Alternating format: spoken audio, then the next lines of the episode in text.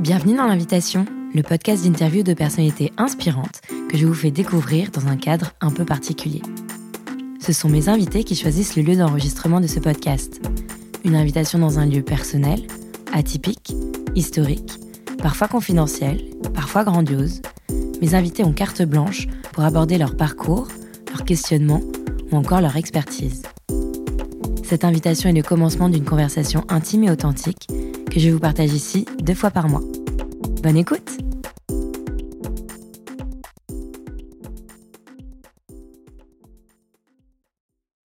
Bonjour et bienvenue dans le huitième épisode de l'invitation. Mon invitée aujourd'hui est Fanny B, créatrice de contenu et cofondatrice du Coffee Passager, situé dans le 11e arrondissement de Paris.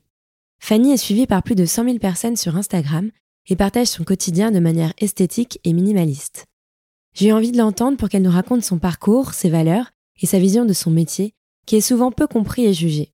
Une conversation très authentique et spontanée que j'ai eu beaucoup de plaisir à enregistrer. Bonne écoute Bonjour Fanny. Bonjour Béa. Merci pour cette invitation. Avant qu'on commence euh, notre conversation, est-ce que tu peux nous dire où nous sommes? Alors nous sommes à mon coffee mais on est dans la petite rue derrière pour se planquer. on est dans le passage de la Bonne Graine, qui est plus calme euh, que l'avenue de Drurolin où se trouve l'ouverture du Coffee. Et on n'est pas à l'intérieur parce que là, il y a trop de monde dedans. Ouais, on se cache un petit peu. Je me cache. Mais on est dans une euh, petite euh, ruelle qui est pleine de charme. Et tu me racontais juste avant qu'on enregistre le podcast qu'il y avait pas mal de touristes aussi qui passaient. On est entre le Père Lachaise et le Jardin des Plantes. Et tout ce côté, le 11e, c'est ce qu'on appelle le village Charonne. Ouais. Donc tu as plein de t'as passage de l'homme, tu as plein de ruelles cachées, il y a plein de touristes qui passent devant le coffee, à chaque fois on les voit qui font des petits parcours parisiens. Des petits parcours parisiens. Tu es vraiment typiquement euh, dans le 11e, le cœur du 11e là. Ouais. OK. Bah écoute, euh, merci beaucoup en tout cas et je suis ravie de découvrir euh, ton coffee. on va peut-être commencer par ça. Est-ce que tu as toujours voulu ouvrir un, un coffee? Raconte-nous un peu son histoire. Alors, j'ai jamais voulu ouvrir un coffee. C'est un hasard de la vie, on va dire. J'étais blogueuse il y a 15 ans. J'ai été repérée par des magazines print. Parce que maintenant je le précise parce que les choses ont beaucoup changé en 15 ans. J'écrivais des articles pour euh, le Cosmo, le L, euh, beaucoup aussi de digital comme Paris Bouge, My Little Paris. Et en gros, vers 2014-2015, euh, ça date, je faisais les dénichages pour euh, My Little Paris. Donc en gros, j'avais juste à repérer des adresses qui allaient ouvrir. Je venais d'avoir ma petite fille, je cherchais une crèche qu'on m'a refusée à l'époque, Paris et en fait, moi, j'habitais en haut de la rue de Charonne et euh, j'ai commencé à super bien m'entendre avec une dame qui avait une crèche en bas de la rue de Charonne, qui est la rue Keller. Et en fait, tous les jours, j'allais la voir, la dame, pour avoir une place. Qui a spoiler, ça a fonctionné. Ah, euh, à force d'insister. Et en fait, euh, je suis passée devant un restaurant qui était en construction. Je suis rentrée dedans et j'ai rencontré un gars euh, qui avait mon âge. Et je lui ai dit, qu'est-ce que tu fais? Et il me dit, bah, je vais ouvrir un restaurant de burgers. Ça a démarré comme ça. Ça allait être mon futur associé qui s'appelle Jean-Charles qui aime pas du tout que je parle de lui, qui est encore plus sauvage que moi. Lui a ouvert son restaurant de burgers et euh, quelques semaines plus tard, on n'arrêtait pas de se croiser dans la rue et dans le quartier, ce qu'il est aussi du quartier. Et euh, il m'a demandé si je pouvais m'occuper de ses réseaux sociaux pour son restaurant parce qu'il y connaissait rien du tout. Il n'avait même pas Facebook. Depuis, il a monté un Instagram qui marche hyper bien. ok, bah comme quoi. Comme quoi, ça a démarré comme ça et en fait, on pouvait pas travailler dans son restaurant parce qu'il y avait euh, trop de gens, trop de bruit et nous, on était à fond dans les coffee shops partout dans Paris à l'époque déjà. Quand tu parles de coffee shop, c'est euh, d'inspiration américaine euh C'est ça. Euh, je pense que oui, en effet, c'est aux États-Unis qu'il y a le premier coffee shop. La légende raconte que c'est Starbucks qui a créé le premier coffee shop. Mhm. J'aime pas trop leur faire de la pub parce que je trouve qu'ils ont très mal évolué. Ils sont très industriels maintenant. C'est très industriel, c'est pas très clean comme entreprise. Voilà, c'est un peu du greenwashing euh, et c'est très très très sucré. Mm. Mais ça, je l'apprendrai dix ans plus tard. Parce que j'avoue, moi, j'étais très friande de Starbucks quand j'allais aux États-Unis. Ouais. C'était vraiment le coffee où j'allais tout le temps. Et c'est eux qui ont créé aussi euh, le fait qu'on puisse ramener un ordinateur et qu'il y ait le Wi-Fi dans un coffee. Donc je dirais que de base, c'est eux qui ont créé l'esprit du coffee shop, mais qui a été récupéré par les quartiers, les locaux, pour créer des ambiances et faire vivre des quartiers mm. autour du café. à Paris, on n'a pas énormément de choix. on a quand même beaucoup de mm. cafés Richard. Ouais que euh, en toute franchise je déconseille. Je trouve ça sympa hein, le côté bistrot, tu te mets dans un bar, euh, tu t'assois, euh, le côté très Amélie Poulain que les touristes recherchent. Mais c'est vrai que si tu veux te boire un vrai bon café, il faut aller dans les coffee shops. Parce qu'il y a un vrai, une vraie démarche avec des baristas derrière et la torréfaction, etc. Donc en fait, on a ouvert le coffee à Charonne parce qu'on ne trouvait pas de coffee shop à Charonne. Vous avez répondu à votre propre demande en fait. Exactement. Je pense que le local nous attendait en plus. Parce que c'est un local qui était vide depuis 15 ans. C'était une ancienne fabrique de vêtements pour enfants c'est une dame qui vit euh, en Alsace, qu'il a eu en héritage et qui n'en faisait rien. On a fait vraiment euh, FBI. On a cherché son numéro dans la rue en tapant dans tous les commerces euh, du quartier. On a fini par avoir son numéro. On l'a appelée. Elle n'était pas intéressée. On s'est dit, bon, on va aller la voir. vous, vous, le vouliez, vous vous êtes ah, dit, on pas lâché. il est pour nous, quoi. Je pense que pour le coup, mon associé et moi, on a des caractères où on lâche pas. On tente le tout pour le tout. En fait, on se voyait pas ouvrir un coffee shop ailleurs que dans ce local. Je saurais pas comment t'expliquer. C'est comme si c'était le local qui nous appelait et on se voyait pas dans un autre local. Et à l'époque, son restaurant est rue de Charonne. Donc, euh, tu vois, là où on est, c'est au bout de cette rue-là. Donc, ça a duré combien de temps ces négociations? Je pense qu'on a mis en vrai entre 3 et 6 mois, si je me souviens bien. Mais il y a eu un élément déclencheur complètement euh, lunaire. Donc on est allé la voir, elle nous a dit non. on a insisté, insisté, bah, un peu comme l'histoire de la crèche finalement, tu vois. Euh, elle, elle voulait pas et en fait c'est quelqu'un qui vient très rarement à Paris.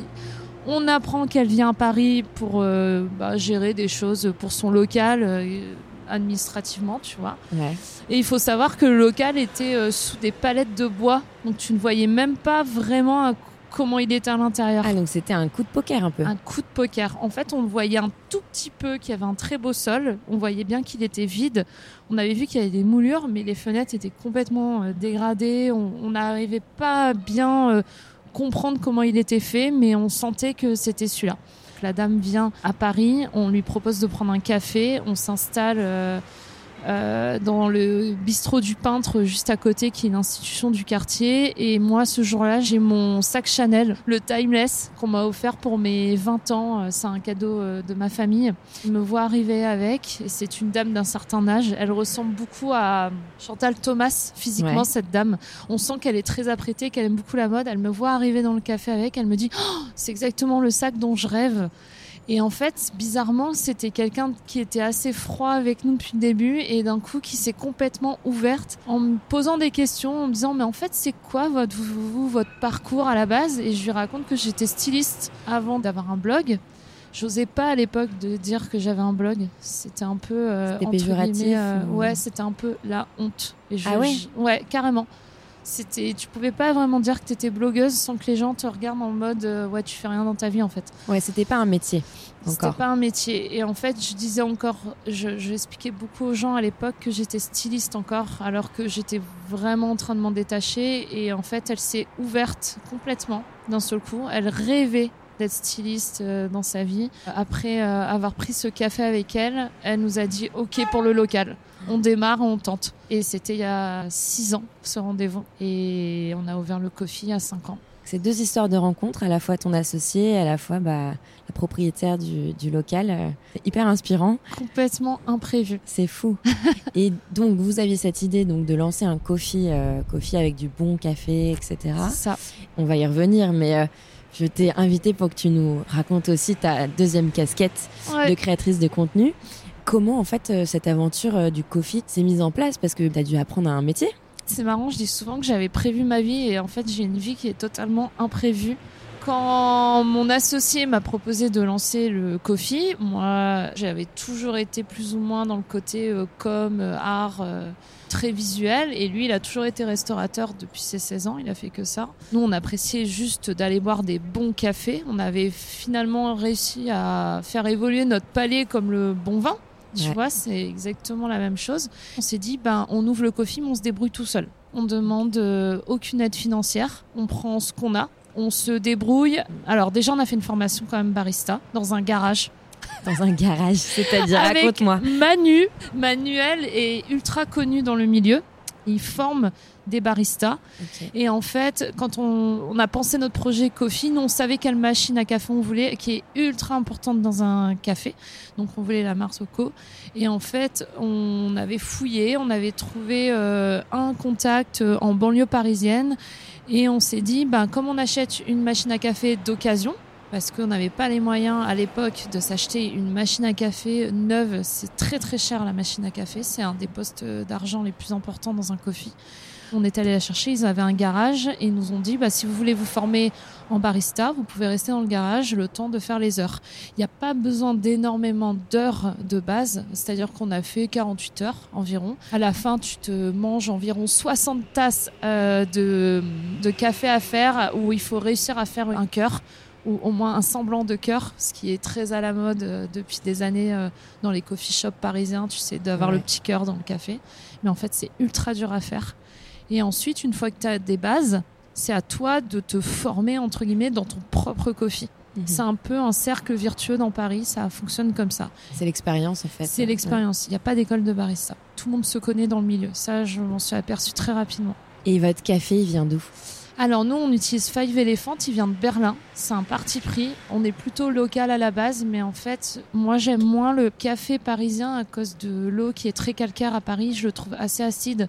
Quand on allait prendre nos cafés avec mon associé dans Paris, on allait beaucoup chez Boots, qui utilisait déjà Five Elephant, et on est resté sur eux. Et ça se passe hyper bien et on adore. Et en plus du café, il y a aussi des délicieuses assiettes. C'est ça.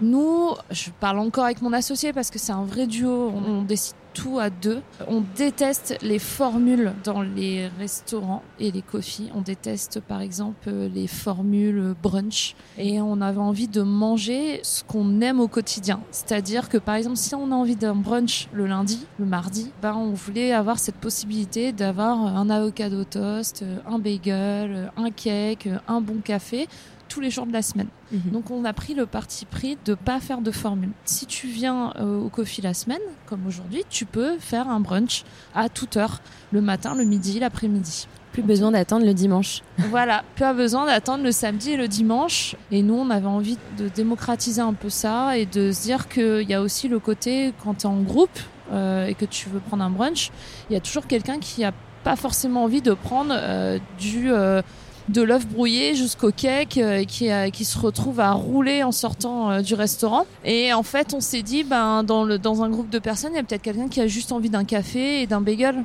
Mm. Et en fait, c'est ce qu'on avait envie de faire. Donc tout est à la carte, tu fais comme tu veux. Et euh, par exemple, tu peux prendre des pancakes et rajouter un milliard de trucs dessus. On voulait le plus simple possible, mais le meilleur possible. J'aime les choses qui sont simples et un peu qui sont restées dans leur jus. Et j'aime beaucoup le vintage. Donc euh, le local, on l'a laissé tel que. Et c'est pour ça que je dis souvent que c'est un lieu qui nous a choisi. J'ai l'impression que le lieu nous a dit, moi j'ai envie de rester comme ça. J'ai pas envie qu'on casse mon sol. euh, J'ai pas envie qu'on casse les murs. Et en fait, quand on a ouvert les portes, c'est ce qu'on s'est dit. Le sol, il est magnifique, il est d'origine. Les moulures sont d'origine. Le miroir était là. Tu verras quand tu viendras avec moi dedans. Et en fait, on a tout chiné. Les chaises, elles viennent du bon coin. Ce qu'on appelle la table commune. C'est une grande table où tu peux mettre 8 personnes. Elle est en bois. C'est un jour, on se promenait avec mon associé, on était devant la boutique euh, Riquel euh, dans le Marais. Ils ont sorti la table, ils allaient la jeter. On s'est posé dessus et on, on s'est dit c'est la nôtre. Et on est resté littéralement trois heures assis dessus parce qu'on savait pas comment la ramener du Marais. 11e. On a appelé tous nos copains. Qui peut venir transporter une table Est-ce que quelqu'un a une camionnette Et euh, contre un génial. quelqu'un est venu la chercher. Et, et en fait, on était assis sur la table pendant trois heures et tout le monde venait nous dire euh, Vous la vendez la table? Non, non, c'est la nôtre. Euh, Incroyable. Encore une fois, une autre rencontre. en fait, on n'a rien prévu. Un- J'ai l'impression que c'est l'histoire de ma vie, c'est que on veut, on a tout fait au jour le jour. Euh, souvent, euh, les gens me posent la question, euh, mais est-ce que tu as fait euh, un business plan? Mm. Pas du tout. On, on savait vers quoi on partait, mais on ne s'est pas dit, on a des objectifs. L'objectif, c'était d'ouvrir ce lieu et de vivre avec lui et de faire au jour le jour et de s'adapter à tout ça, sachant qu'on avait quand même l'expérience derrière de clients. En fait, c'est parti d'une intuition. Je pense que mon sens le plus développé chez moi est mon intuition. C'est-à-dire que bah, ma première casquette, pour en revenir, c'est créatrice de contenu. Avant, c'était blogueur. J'avais pas du tout prévu ça. Et hum, j'étais styliste avant de devenir euh, créatrice de contenu. Et c'est vrai que j'étais à l'époque, je me souviens, chez Paco Rabanne. Et j'avais rencontré euh, ce qui allait devenir mon mari. Et on en parlait énormément parce que j'avais quand même fait 10 ans de beaux-arts, j'avais fait les SAT, j'avais fait ESMOD, j'avais un parcours scolaire nickel pour euh, arriver dans des grandes maisons de luxe. Ce qui a fait que j'ai été embauchée d'ailleurs tout de suite, ce qui récupère très rapidement les élèves euh, moi, d'école. euh, sortis d'école comme ESMOD. J'avais toujours mon appareil photo dans ma poche et j'avais créé un Flickr à l'époque, ce qui est un peu l'ancêtre euh, d'Instagram. Mm. C'était un site où tu pouvais mettre des photos et les gens pouvaient venir commenter tes photos. Tu avais une communauté. euh, J'avais une petite communauté euh, dessus. D'ailleurs, euh, c'est mon mari et une de mes meilleures amies qui a fini par me dire tu ferais mieux de faire un blog parce que tu vas jamais t'en sortir avec tous les commentaires que tu as sous les photos. Donc en fait, mon, blog a été créé pendant un apéro chez moi, Ouais. complètement à l'arrache parce que mon mec était développeur à la base et ma meilleure amie était DA et en cinq minutes, ils m'ont créé un blog et en fait, le nom de mon blog s'appelle Play Like a Girl et c'était le nom de mon dossier de fin d'année à Et Play Like a Girl, je ne l'ai pas inventé, c'était un slogan Levis des années 2000 pour les filles qui faisaient du skate, ce que je faisais à l'époque. Toujours côté pas genré, euh, très euh, c'est pour les garçons et pour les filles quoi. À l'époque, quand j'étais chez Paco Rabanne, quand j'ai lancé le blog, on m'a dit mais t'es sûr de toi, euh, tu risques de perdre ta place, t'as six mois devant toi euh, si tu veux lancer un blog. Pourquoi perdre ta place? À l'époque, euh, on appelait ça les précaires euh, du luxe. Il y avait très peu d'élus, très peu de place. Si tu partais, t'étais pas sûr de retrouver une place derrière. Mais parce que tout de suite, quand tu as lancé le blog, tu voyais euh, une dimension professionnelle. C'est pour ça que tu voyais peut-être Pas du tout. Paco Rabanne euh, pour le lancer. Non, en fait, euh, moi, j'ai lancé le blog par passion. J'avais gardé mon boulot de styliste et j'étais très bien comme ça. Je prévoyais pas autre chose. Mon mec, en fait, bossait déjà dans la pub sur les sites web. Euh, il me disait, tu sais, tu pourrais euh, gagner de l'argent en mettant des bannières de pub sur le blog. Et moi, j'avais répondu, non, non, c'est pas joli, euh, je veux que ça reste esthétique. Donc j'avais déjà en fait bizarrement cette démarche de ne pas gagner d'argent en créant euh, un blog.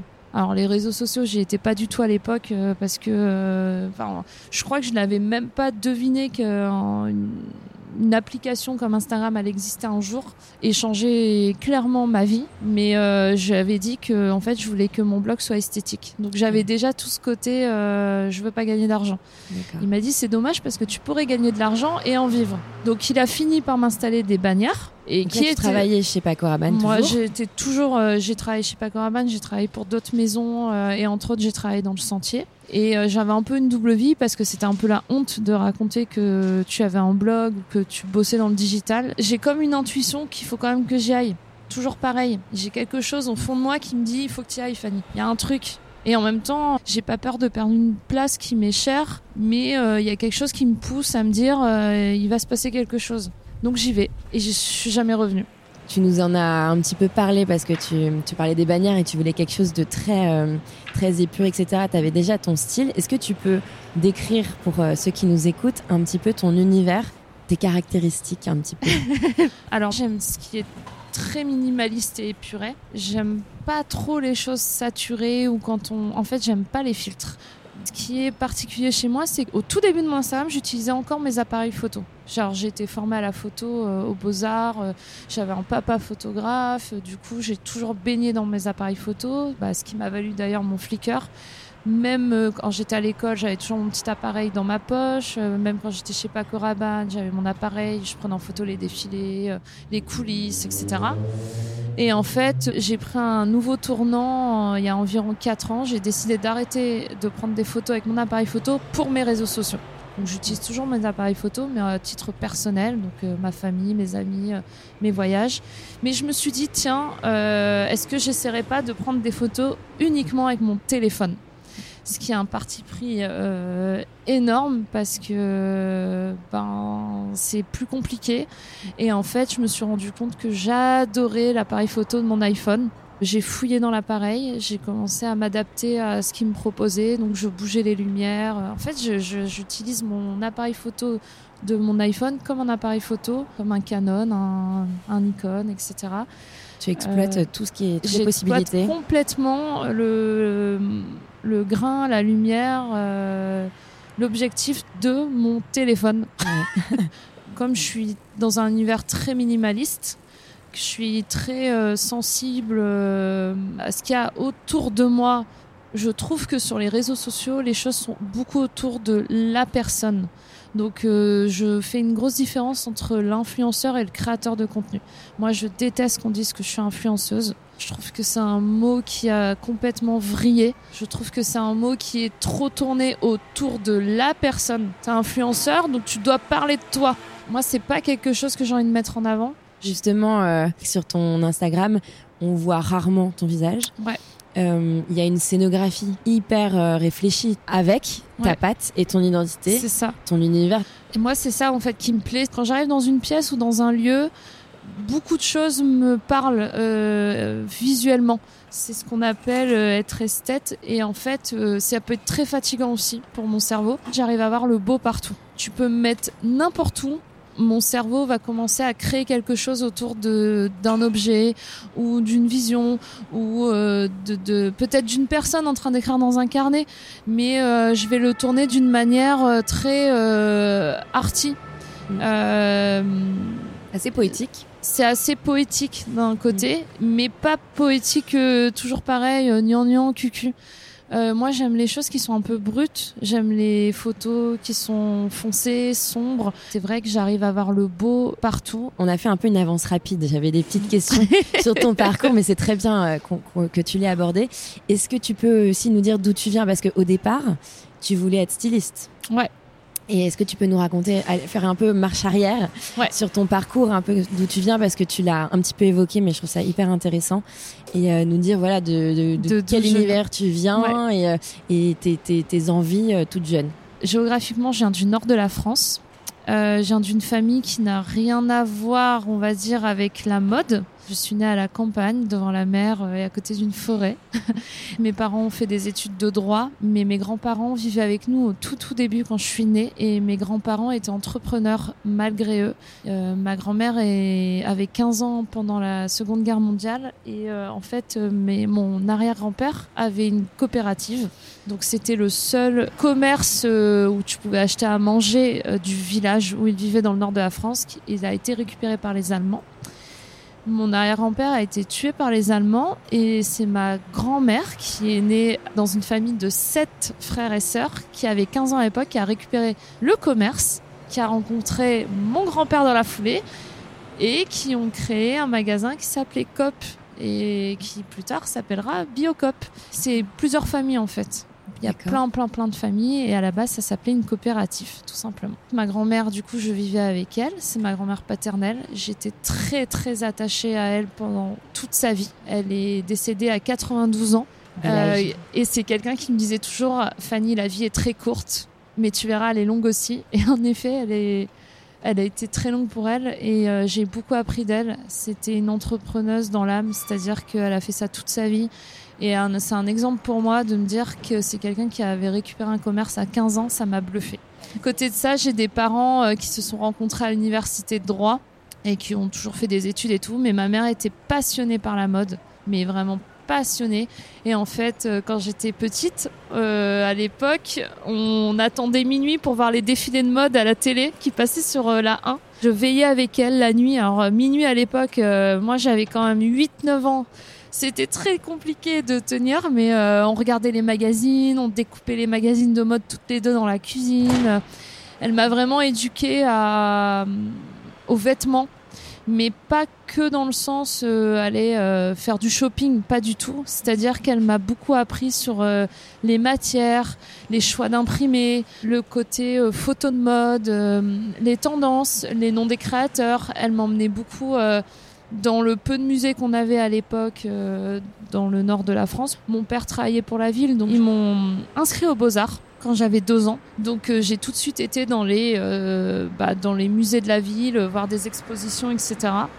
Euh, à côté de ça, bah, j'avais tout le temps mes appareils photo à la maison. C'est des gens qui n'ont jamais fait d'études d'art ou quoi que ce soit. Ils étaient d'ailleurs complètement flippés à ce sujet. J'ai fait un collège classique. J'étais une bonne élève à l'école, plutôt appliquée, euh, raisonnable, euh, droite. Non, mais enfin voilà. qui faisait pas de frasques. Et au collège, j'ai complètement vrillé. Je suis passée de la bonne élève euh, gentille à euh, l'enfant qui ne voulait plus aller à l'école, qui ne sortait plus à sa place. Et euh, à la fin du collège, je, suis allée voir un de mes profs qui m'a dit qu'à Lille, il y avait une école qui s'appelait euh, l'ESAT, c'est l'école supérieure des arts appliqués du textile, qui avait le lycée à l'intérieur qui prenait que 30 élèves. Et j'ai pas lâché mon père, je suis d'un caractère ultra têtu. Je lui ai dit, je veux aller faire les portes ouvertes de l'école. Il m'a dit ok, ok, allez, je t'emmène. Et en fait, euh, à ce moment-là, j'ai 14 ans. C'est l'été, euh, l'été de mes 14 ans, donc euh, on a une heure de route pour y aller. On y va, je dépose un dossier. Mon père n'y croit, ne veut pas que j'y aille d'ailleurs au départ, parce que je pense qu'il a complètement peur et on n'y croit pas trop. Et en fait, quelques jours après, ils vont m'appeler pour me dire on la prend et on voudrait qu'elle rentre au lycée en seconde directement. Et donc je quitte mes parents parce que je ne lâche pas. Et comme je me sens très très mal au collège, moi à la base j'étais inscrite dans un lycée pour faire euh, S et euh, je ne veux pas. Et je suis là, j'ai cinq frères et sœurs et c'est inquiétant, ça inquiète énormément mes parents parce que je, Maintenant que j'ai un enfant, je me mets à leur place. Oui, ça peut être flippant de laisser sa fille de 14 ans euh, partir euh, à une heure et demie euh, de route à l'internat et dans une grande école. Et en fait, mon, père a eu confiance en moi et m'a dit allez, on y va. Et puis de toute manière, Fanny, si ça va pas, je viens te chercher.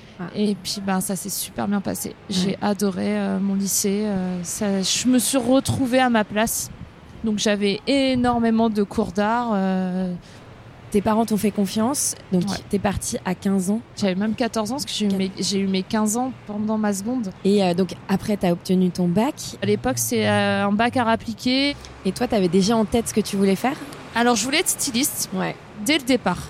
Et euh, j'avais déjà mes carnets de stylisme quand j'avais 10 ans. Ça inquiétait énormément mon papa. Je suis un peu une fille à papa. Hein. Je... du coup, pour lui faire plaisir, je lui dis que je veux être graphiste. Et bizarrement, graphiste, je ne sais pas pourquoi, ça passe mieux. Donc lui est trop content. Mais en fait, moi, je sais que je veux être styliste. Donc j'attends très longtemps avant de lui dire que je veux faire S-Mode. Je passe les entretiens dans beaucoup d'écoles publiques, donc euh, du Perret. Euh, euh, je suis allée aussi passer l'entretien au studio Berceau. mon père est hyper inquiet au fur et à mesure parce qu'il se dit oulala dans quoi on se lance et tout et euh, finalement on prend S-Mode. On choisit S-Mode parce que moi je savais très très bien dessiner, j'avais 10 ans de beaux-arts derrière moi, je dessinais au quotidien et en fait j'avais par contre je ne savais pas coudre. Donc j'avais tout le côté modéliste que je n'avais pas et je déjà à l'époque donc à, là, à ce moment-là j'ai 17 ans. Je me dis que ce serait quand même pas mal que je sache coudre. Et donc je vais à S-Mode surtout pour la formation de modéliste. Et j'avais euh, du coup un super prof qui était le modéliste de Thierry Mugler. Et ça, c'est quand même assez précieux. Incroyable. Ouais, incroyable. Et je m'en rends pas vraiment compte à l'époque, puisque tu as 17 ans et je suis aussi une enfant. Je suis une enfant qui vit sa vie de fille de 17 ans aussi et qui suit en même temps des études de styliste modéliste. Ça devait être incroyable quand même parce que effectivement, il faut le rappeler, tu avais 17 ans. Ouais. C'est jeune et d'arriver dans on, le connaît tous, le début des études supérieures, c'est magique. magique. Mais dans cet univers, effectivement, et rencontrer ces personnalités, ça devait être fou. Euh, c'est fou. C'est hallucinant. Et d'ailleurs, euh, maintenant, c'est le directeur d'ESMO de Roubaix qui s'appelle Philippe. Et euh, c'est drôle parce que environ dix ans plus tard, il m'a invité à venir faire le jury S-Mode. Donc le jury S-Mode, c'est les découvertes des futurs stylistes, modélistes, les nouveaux talents dans l'avenir de la mode. Et c'est marrant parce que quand Philippe m'a proposé d'être jury, je me suis remise à la place de quand moi j'ai passé euh, mon diplôme styliste modéliste devant un jury de personnalités de la mode. Et c'est vrai que je suis venue parler devant les élèves de mon parcours parce que toutes mes amies de l'époque, il y en a que je continue à voir et avec qui je travaille pour mon Instagram, c'est ça qui est drôle, sont toujours stylistes dans des grandes maisons de mode. Comment, euh, à ton avis, le métier de créateur de contenu, euh, il a évolué ces dernières années? Parce que là, on a évoqué effectivement pas mal de périodes de ta vie. Mm. Quel regard tu portes un peu sur ce, sur ce métier? C'est très très compliqué cette question. Je pense que je réponds à cette question depuis dix ans et que j'ai toujours la même réponse. Je pense que on a, c'est l'inconnu et c'est toujours l'inconnu parce que on dépend de choses qui sont complètement indépendantes de nous. Maintenant, tout se passe principalement sur Instagram. Aujourd'hui, ton blog, tu l'alimentes plus? Non, c'est un, en fait, euh, je pense que la dernière fois que je l'ai alimenté, c'était d'ailleurs un de mes derniers articles, c'était le premier confinement. Mm. où j'avais un peu de... en fait c'est bizarre le blog j'avais et, et reste important pour moi parce qu'il a des traces de vie mais très euh, particulière. Il y a, j'ai vécu euh, les attentats euh, du 13 novembre rue de Charonne, parce que je vivais rue de Charonne, et en fait j'avais le besoin de le poser quelque part, et du coup je l'avais posé à l'écrit sur mon blog, et le premier confinement est à l'écrit sur mon blog, comme s'il fallait laisser une trace pour les futures générations. En fait, je l'ai un peu fait pour mes enfants parce que bizarrement, je me dis qu'ils euh, iront peut-être le lire plus tard, mais dans genre dans 20 ans. Et je ne sais pas pourquoi, je me dis que les réseaux sociaux comme Instagram, en fait, c'est pas notre plateforme à nous. S'ils ont envie de supprimer l'application, ils peuvent supprimer l'application. Tu perds tout ton contenu. Bah, tu perds tout ton contenu. Et on l'a vu pour euh, des exemples comme MySpace, on l'a vu comme les Skyblogs. Euh, du jour au lendemain, ce sont quand même des réseaux sociaux qui ont complètement disparu. Donc si un jour euh, Facebook décide de supprimer Instagram, ils, ont, ils peuvent le faire. Mm. En fait, euh, on est complètement, je dirais, euh, soumis à ce que eux décident. Et c'est ça qui, ça va être un terme un peu fort, mais c'est ça qui est un peu inquiétant. moi, j'adore mon métier, mais c'est vrai que je n'ai aucune idée de ce qui va se passer dans 5 ans, dans 10 ans. Alors 5 ans en plus c'est déjà assez large ce que je dis parce que en vrai j'ai aucune idée de ce qui va se passer l'année prochaine. C'est la question euh, super dure. Ouais, c'est difficile. Je, sais qu'il n'y a pas de réponse. Euh. Non, pour moi il n'y a pas de réponse. Alors ceux qui en ont, j'aimerais bien les avoir. Euh, j'aimerais bien les écouter parce que ça veut dire qu'ils sont un peu voyants. Ouais parce que même nous au jour le jour, euh, regarde, je t'en parlais avant qu'on démarre euh, le podcast, je te disais qu'ils avaient encore changé l'algorithme. Actuellement, on suit des gens sur Instagram qu'on n'a pas décidé de suivre. Mm. Et on n'a pas décidé ça. Et du coup, ben, on n'a pas le choix, on fait avec. J'ai un peu envie de te dire, en fait, on fait avec au jour le jour. Les créateurs de contenu doivent s'adapter euh, et aux nouvelles fonctionnalités, aux tendances. C'est ça. Toi, comment tu fais justement est-ce que tu suis les tendances Bah non. c'est bien ce que j'avais. Bah non, euh, parce que du coup, si tu as envie de les suivre les tendances, je pense qu'en effet, ceux qui suivent les tendances grimpent beaucoup plus vite en nombre de followers, en nombre de likes, parce que justement, ils prennent la vague. Mais est-ce que euh, moi, j'ai envie de prendre la vague euh, actuelle? Alors, non. La vague actuelle n'est pas écologique. Mm. La vague actuelle est très à contre-courant de ce dont on aurait besoin dans les années à venir. C'est-à-dire euh, l'ultra-consommation, pour moi, c'est non. Enfin, c'est, je sais que ça peut paraître complètement euh, ahurissant quand tu es créateur de contenu, mais moi j'ai envie de faire bouger les choses et la surconsommation, la surconsommation de voyage, la surconsommation de tout, j'ai pas envie.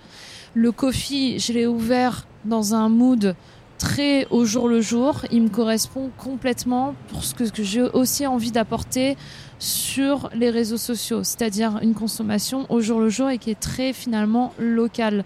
Moi, je suis très attachée euh, à la création, euh, aux petits créateurs. Je pense entre autres à Marine Orion, à Marjane, à Patine toutes ces nouvelles entreprises mode, mais qui ont pour but d'être euh, dans une consommation très euh, petite. Euh, avec des besoins. alors c'est très branché. Si tu vas sur Marine Orion, elle est ultra branchée. Et donc tu peux être branché en achetant peu de vêtements. Il faut savoir quand même que l'industrie du textile est la première industrie polluante sur la planète. Et maintenant que j'ai des enfants, maintenant que j'ai grandi, j'ai pas envie de rentrer là-dedans. Justement, c'était ma question parce que euh, tu as des convictions écologiques et sociales, humaines euh, assez fortes. Et c'est pour ça que j'avais envie de t'entendre aussi euh, sur l'invitation. mais comment on fait justement les choses de manière responsable? Comment on répond à ces envois assez intenses des marques, au voyage, à tout ça? Comment, comment tu eh fais ben, Je dis non. J'ai complètement conscience de dire non à beaucoup d'argent. Mais j'ai conscience que la vie elle est courte et que la richesse elle est pas dans l'argent mais j'ai mis beaucoup de temps aussi à le comprendre comme tout le monde. J'ai conscience de, de, dire quelque chose qui peut choquer les gens parce que souvent on va dire bah oui mais tu dis ça parce que tu as de l'argent. C'est quoi en fait avoir de l'argent à notre époque? C'est est-ce que tu as envie de gagner énormément d'argent pour euh, finalement vivre de quoi derrière? Parce que encore une fois, on ne sait pas ce qui va se passer. Euh, on le voit avec le Covid, on s'y attendait pas. Et finalement, quand tu t'es retrouvé avec le Covid coincé dans ton appartement, est-ce que tout cet argent entre guillemets que tu avais a servi à quelque chose d'un côté. Moi, ça m'a vraiment mis une claque. on est en train de parler d'un truc hyper tabou et qui va peut-être choquer énormément de gens, mais finalement, l'argent, oui, c'est un grand confort, mais est-ce que l'argent, j'ai pas envie de l'utiliser pour quelque chose qui a du sens dans la vie? Est-ce que j'ai pas envie de créer un commerce? Alors, j'avais déjà créé mon commerce cinq ans auparavant, mais je l'ai fait avec mon argent et je suis hyper contente de pouvoir employer des gens et j'ai envie d'aider en fait avec cet argent. J'ai envie de faire des choses concrètes, faire des choses qui ont du sens. Mm. Euh, j'ai pas envie d'investir mes billes dans des gens qui vont détruire la planète. Ça me, ça me fait de la peine pour les enfants à venir. Quand je dis non à des grands groupes, je vais les citer. Hein. Moi, Boubou, ils sont venus vers moi et ils ont été très insistants parce qu'ils estiment que je peux vendre du bout parce que j'ai une communauté qui va peut-être acheter du bout. Bah ouais, c'est de la fast fashion. C'est de la fast fashion. Je suis pas, attention, je ne suis pas contre la fast fashion. Parce que tout le monde n'a pas les moyens d'acheter un t-shirt à 70 euros dans des petits créateurs. C'est un coût. Le problème, c'est pas les gens qui n'ont pas les moyens, c'est plutôt les industries. voilà, à, un peu euh, modifier. J'ai invité sur la mode deux invitées euh, passionnantes euh, sur, l'upcycling et aussi sur la, précommande et la co-création. ça c'est, moi j'adore. Alors justement, moi je vais, j'achète beaucoup en seconde main parce que je pense qu'on peut là, en fait, avec tout ce qu'on a déjà produit, on peut déjà largement vêtir tout le monde, tu vois. Comment tu trouves justement les marques avec lesquelles tu collabores? Bah par Instagram maintenant. Et comment tu les choisis? Je les choisis euh, en allant déjà voir esthétiquement ce qu'elles font. Je les choisis en les rencontrant. Par exemple, euh, je peux prendre l'exemple de Marine. D'abord, je l'ai rencontrée par son bureau de presse.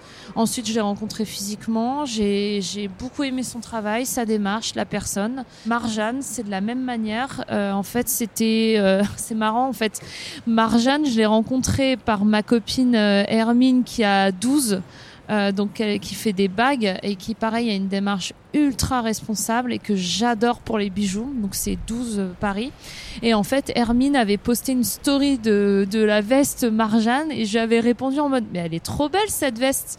Et euh, en fait j'étais allée liker la veste sur le compte de Marjane. Marjane m'avait répondu d'elle-même un message en privé en mode oh, j'adore ton Instagram rencontrons-nous. Et en fait c'est un cercle virtueux entre nous en fait, c'est des histoires de rencontres, effectivement, de, de, points communs entre vos univers. Euh, exactement. Et en fait, on a tout euh, ce, point commun d'avoir envie de faire mieux avec nos petits moyens, entre guillemets, mm. tu vois. Mm.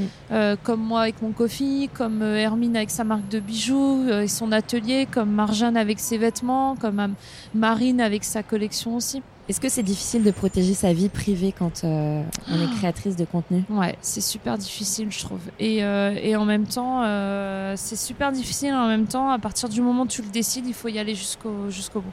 Moi, quand je fais, je fais par exemple, je fais des, des, des petites foires aux questions avec ma communauté. Je sais que les gens adorent.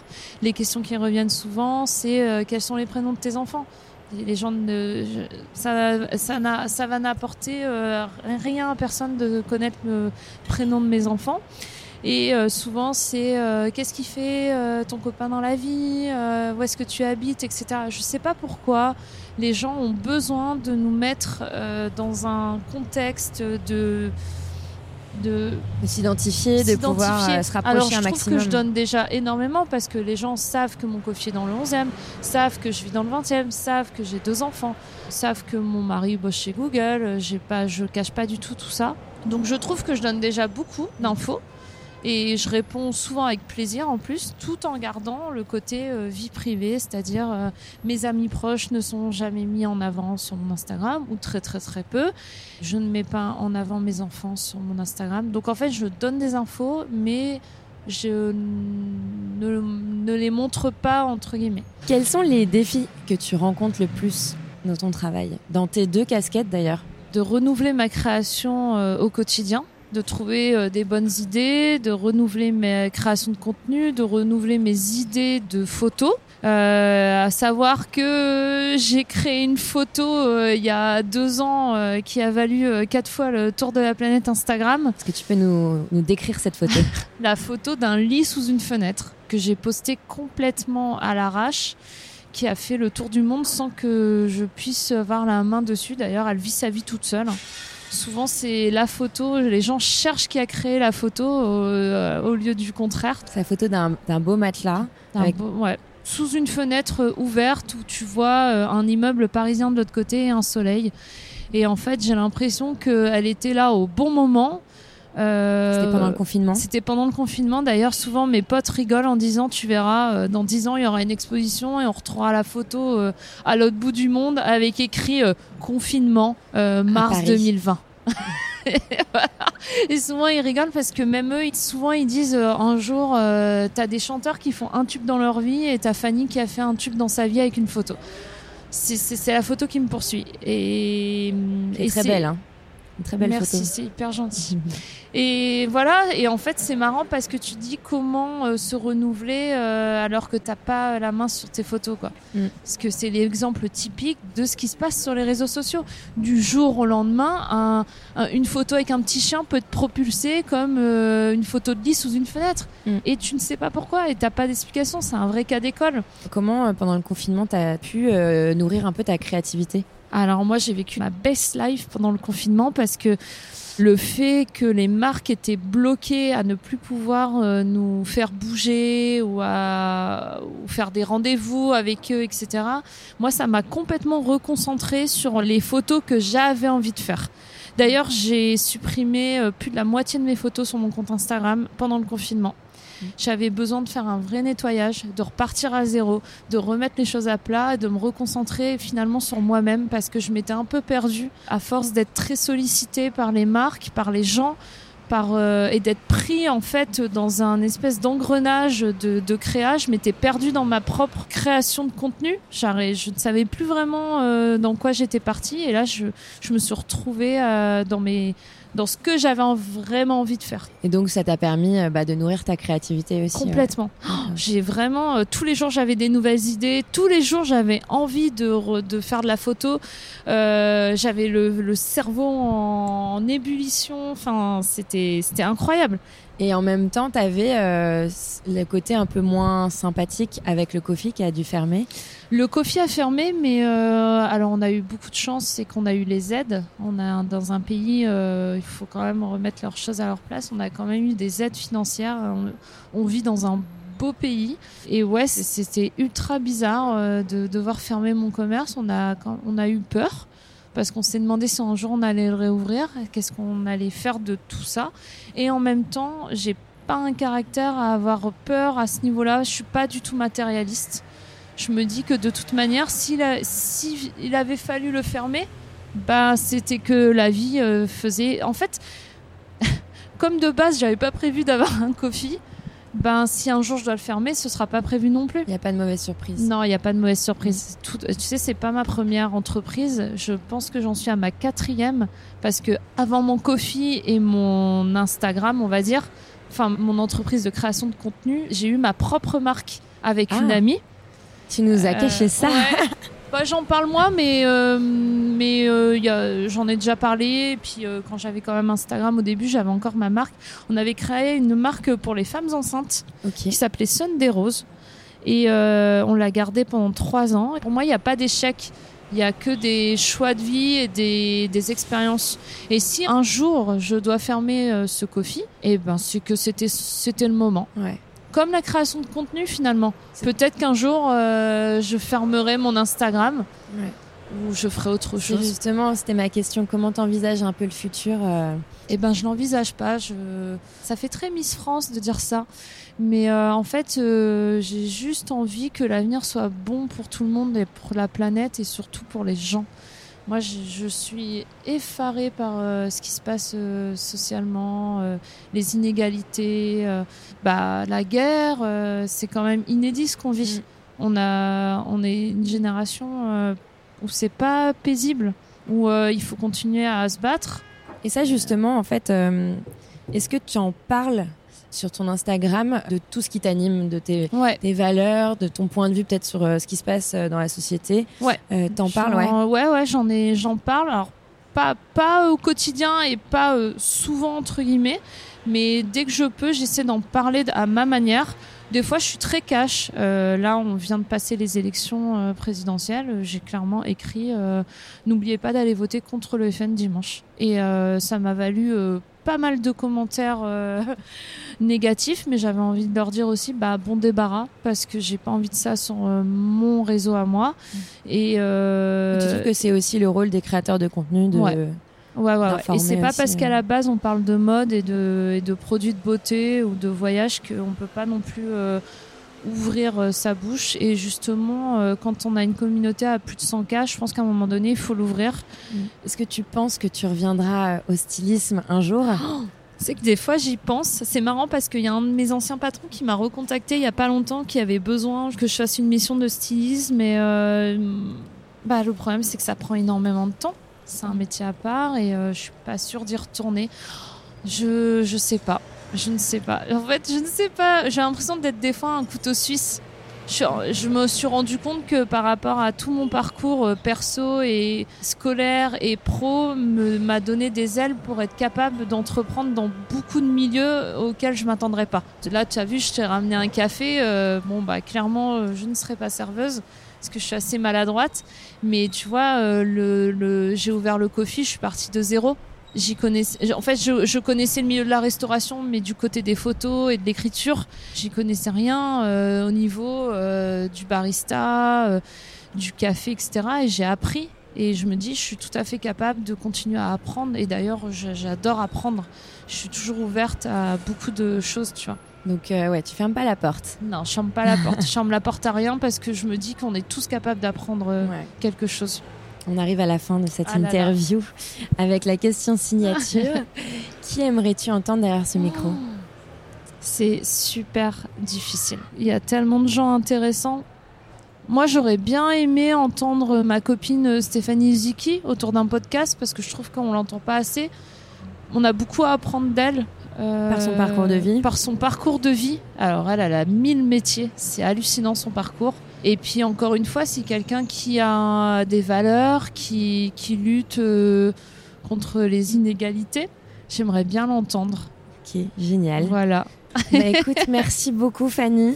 Merci de, De m'avoir fait découvrir euh, ton beau café qu'on n'a pas nommé quand même. Oui, c'est vrai, qui s'appelle Passager parce Ouais. que pourquoi? Parce que on est tous un passager dans la vie. Ouais. Encore une fois, euh, et il est dans deux passages, donc on l'a appelé Passager parce qu'il parle, euh, il peut parler à tout le monde. Ouais. Bah Ouais. écoute, merci beaucoup. De rien. Et puis je te Merci souhaite à toi. euh, tout le bonheur pour la suite. Merci. À bientôt. à bientôt. Merci d'avoir écouté ce nouvel épisode de l'invitation. Si vous aimez l'invitation et que vous voulez m'aider à le diffuser au plus grand nombre, rendez-vous sur Apple Podcast pour le noter et laisser un commentaire. Ces avis m'aident beaucoup, je suis toujours ravie de découvrir vos retours sur ce podcast. Enfin, si vous voulez suivre les coulisses de l'invitation ou me contacter pour échanger, rendez-vous sur l'Instagram du podcast. À très vite pour une nouvelle invitation.